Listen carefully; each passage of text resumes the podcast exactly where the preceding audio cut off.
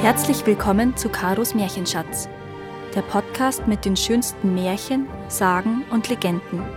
Für Kinder, Erwachsene und alle zwischendrin. Der Holzadler. In einem weit entfernten Zarenreich lebte ein Zar, der viele Untertanen hatte. Das waren aber keine gewöhnlichen Diener, denn darunter befanden sich viele Meister, Tischler, Töpfer, Schneider.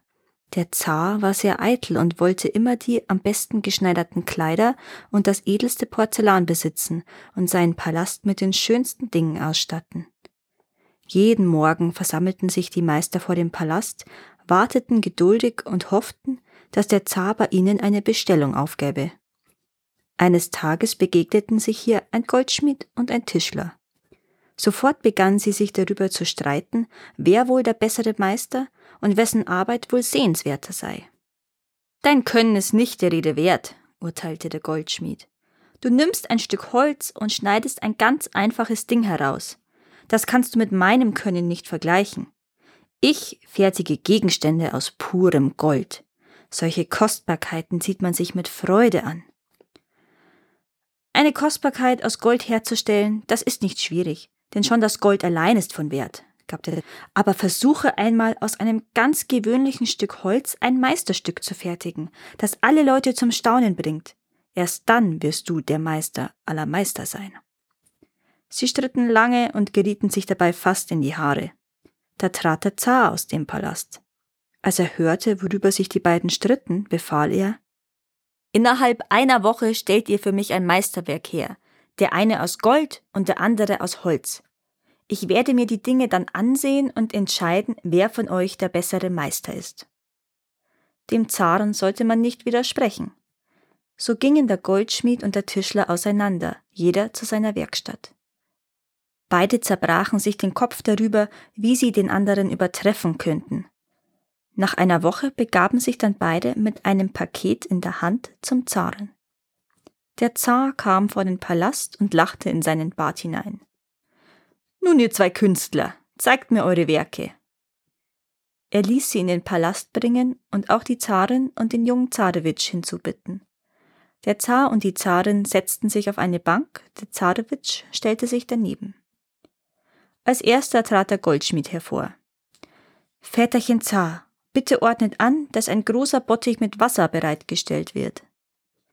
Als der Bottich mit Wasser gebracht worden war, packte der Goldschmied sein Paket aus, entnahm diesem eine goldene Ente und setzte sie auf das Wasser. Das Entchen schwamm, als ob es lebendig wäre. Es bewegte den Kopf, schnatterte und putzte sich mit dem Schnabel die Federn. Der Zar blieb mit offenem Mund stehen, und die Zarin rief laut Die kann nicht aus Gold sein. Sicherlich hat er eine lebendige Ente genommen und sie vergoldet. Sie lebt nicht, verteidigte sich der Meister. Wenn ihr es befehlt, zerlege ich sie in ihre Einzelteile und baue sie dann wieder zusammen. Er nahm die Ente aus dem Bottich und zerlegte sie in einzelne Stücke. Alle Teile breitete er auf den Tisch aus, um sie sogleich wieder zusammenzusetzen. Dann setzte er die Ente abermals auf das Wasser, und siehe da, sie schwamm noch besser als zuvor. Alle Diener applaudierten. Ein Meisterstück, ein Wunder. So etwas haben wir noch nie gesehen. Der Zar wandte sich an den Tischler. Nun komm, zeig du uns dein Können. Der Tischler verneigte sich. Eure Majestät, bitte befehlt, dass das Fenster dieses Raumes geöffnet werde. Nachdem das Fenster geöffnet worden war, wickelte der Tischler sein Paket aus und entnahm ihm einen Holzadler. Der war so perfekt gestützt, dass er sich von einem lebendigen nicht unterschied. Die goldene Ente kann nur im Wasser schwimmen, aber mein Adler fliegt hoch bis zu den Wolken, versicherte der Tischler. Dann setzte er sich auf den Adler. Der Adler schlug mit den Flügeln, hob ab und flog durch das Fenster hinaus. Alle liefen voller Verwunderung ans Fenster, und mit Erstaunen sahen sie, wie der Tischler auf dem Adler über dem Zarenhof in der Luft kreiste. Der Meister drehte eine Schraube nach links und der Adler flog zum Boden. Er drehte die Schraube nach rechts, worauf der Adler nach oben flog. Dem Zaren rutschte vor lauter Verwunderung die Krone ins Genick. Er schaute zum Fenster hinaus und konnte seine Blicke nicht von dem Adler lassen. Auch alle anderen staunten. So ein Meisterstück hatte noch keiner von ihnen je gesehen. Der Tischler drehte noch eine weitere Runde um den Palast und kehrte schließlich in das Zimmer zurück. Dort legte er den Adler beiseite und trat vor den Zaren. Nun, Väterchen Zar, seid ihr mit meiner Kunst zufrieden? erkundigte er sich. Ich finde keine Worte, ich bin sehr zufrieden, antwortete der Zar. Wie konntest du dir nur so etwas ausdenken? Der Tischler hob an, dem Zaren alles zu erklären. Da schrie auf einmal die Zarin voller Angst. Wohin fliegst du? Wohin? Fangt ihn, haltet ihn auf! Alle drehten sich zur Zarin um. Während der Zar den Tischler befragt hatte, war der junge Zarewitsch auf den Adler gesprungen, hatte an der Schraube gedreht und war durch das Fenster davongeflogen. Komm zurück, du fällst noch herunter und bist tot, riefen der Zar und die Zarin ihm nach. Aber der Zarewitsch winkte nur ab und überflog den silbernen Zaun, der den gesamten Palast umgab. Er drehte die Schraube nach rechts, und der Adler flog hoch hinauf über die Wolken, bis er in der Ferne verschwand. Die Zarin fiel in Ohnmacht. Der Zar war auf den Tischler wütend. Dieses Spielzeug hast du dir mit Absicht ausgedacht, beschuldigte er den Tischler. Du wolltest uns unser einziges Kind nehmen. Wachen, ergreift ihn! Werft ihn in den dunkelsten Kerker, und falls der Zarewitsch nicht binnen zwei Wochen zurück ist, wird der Tischler dem Henker vorgeführt. Schon fassten die Wachen den Tischler und schleppten ihn in den Kerker.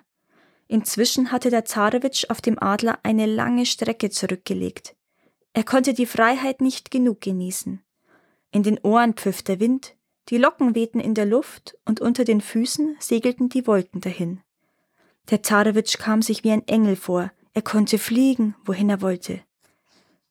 Gegen Abend erreichte er ein weit entferntes Zarenreich. Dort landete er am Rand einer Stadt, wo ein kleines Häuschen stand. Der Zarewitsch klopfte an die Tür und kurz darauf öffnete ihm ein altes Mütterchen. Mütterchen, kann ich hier übernachten? fragte er die Alte.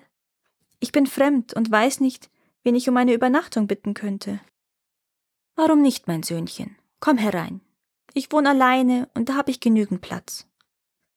Der Zarewitsch zerlegte seinen Adler, packte alle Teile in ein Tuch und trat in das Häuschen. Die Großmutter machte ihm ein gutes Abendbrot, und der Zarewitsch fragte sie, was dies für eine Stadt sei, wer hier lebe und was es sonst noch Interessantes gäbe. In unserem Land haben wir eine Besonderheit, mein Söhnchen, antwortete die Großmutter. Mitten in der Stadt steht der Palast des Zaren und neben diesem ein hoher Turm. Der Turm ist mit dreißig Schlössern verschlossen und wird von dreißig Soldaten bewacht.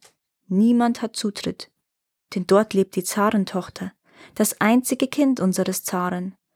Gleich nach ihrer Geburt wurde sie mit der Amme in den Turm gesperrt, weil niemand sie zu sehen bekommen sollte.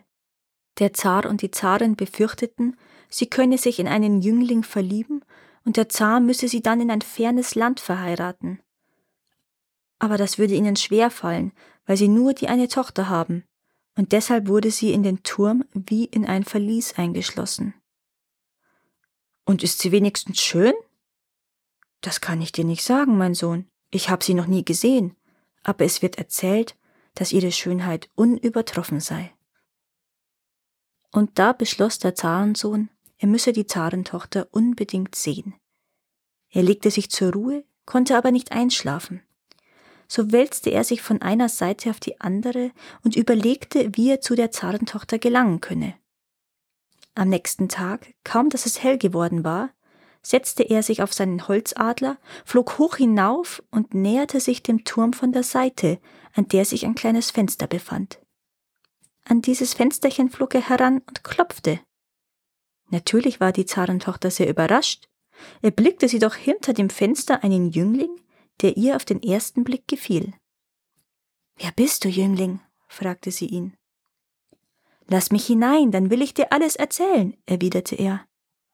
Die Zarentochter öffnete das Fenster und der Holzadler flog hinein. Der Zarewitsch sprang vom Adler, begrüßte die Zarentochter und erzählte ihr, woher er kam. Die beiden saßen beieinander, sahen sich an, und einer konnte von dem anderen nicht genug bekommen. Später hielt der Zarewitsch um ihre Hand an und sie war einverstanden. Doch die Amme, die bei der Zarentochter war, hatte alles mit angehört. Sofort lief sie zum Palast und berichtete den Zaren. Und kaum war der Zarewitsch in das Haus der Großmutter zurückgekehrt, erschienen auch schon die Wachen, ergriffen ihn und brachten ihn in den Palast. Der Zar saß verärgert auf seinem Thron und klopfte mit dem Gehstock auf den Boden. Wie konntest du es wagen, meinen Befehl zu missachten? Morgen wirst du gehängt. Der Zarewitsch wurde in einen dunklen Kerker gebracht und die Tür wurde mit einem sicheren Schloss verschlossen. Am nächsten Tag ließ der Zar das ganze Volk auf den Marktplatz zusammenrufen und verkünden, dass einer hingerichtet werden solle, der es gewagt hatte, zur Zarentochter in den Turm zu steigen. Der Henker war schon da, der Galgen vorbereitet. Auch der Zar und die Zarin erschienen zu dem Schauspiel. Schließlich wurde der Verurteilte auf den Markt geführt. Majestät, erlaubt ihr mir, einen letzten Wunsch zu äußern, richtete der Zarewitsch das Wort an den Zaren. Der Zar schaute düster drein, konnte diese Bitte aber nicht ablehnen. Was begehrst du? Wenn ich sterbe, möchte ich eine Erinnerung an meine Heimat bei mir haben. Lasst mir aus dem Häuschen der Großmutter mein Paket bringen. Inzwischen führten die Wachen den Zarewitsch zum Galgen und ließen ihn die Leiter hinaufklettern. Endlich wurde das Paket gebracht. Der Zarewitsch packte es aus, setzte sich auf den Holzadler und fort war er. Er flog im Bogen über den Galgen, den Zahn und die Menschenmenge hinweg. Der Zar schrie. Fangt ihn! Haltet ihn! Er entkommt uns! Aber der Zarewitsch flog zum Fenster des Turms, das er ja schon kannte. Behutsam nahm er die Zarentochter in die Arme und setzte sie zu sich auf den Adler. Und nun können Sie uns jagen, erklärte er seiner Braut. Sie stiegen hoch und immer höher, bis keiner sie mehr sehen konnte, und flogen in das Land des Zarewitsch. Dort saß der Tischler immer noch hinter Gittern und blickte ununterbrochen zum Himmel hinauf. Kommt der Zarewitsch? fragte er sich bang. Morgen läuft die Frist ab und wenn der Zarewitsch dann nicht zurück ist, werde ich gehängt. Plötzlich sah er einen kleinen Punkt am Himmel, der beständig größer wurde. Bald konnte er erkennen, dass auf dem Adler der Zarewitsch mit einer schönen Jungfrau im Arm saß. Der Adler ließ sich mitten im Hof des Palastes nieder. Nun half der Zarewitsch seiner Braut vom Adler und führte sie zu seinen Eltern. Danach erzählte er, wo und wie sich alles zugetragen hatte und was er während der vergangenen zwei Wochen erlebt hatte. Der Zar und die Zarin verziehen ihm vor lauter Freude alles und ließen auch den Tischler sofort aus dem Kerker frei. Der Zar gab ein großes Fest und liet dazu viele Gäste von nah und fern ein. Drei Monate lang wurde gegessen und getrunken, um die Hochzeit zu feiern. Danke, dass ihr auch dieses Mal zugehört habt. Es würde mir sehr helfen, wenn ihr diesen Podcast abonniert und wenn er euch gefällt, mit euren Freunden und eurer Familie teilt. Habt ihr Vorschläge oder Wünsche für weitere Geschichten? Dann schreibt mir. Meine Kontaktdaten findet ihr in den Show Notes. Bis zum nächsten Mal.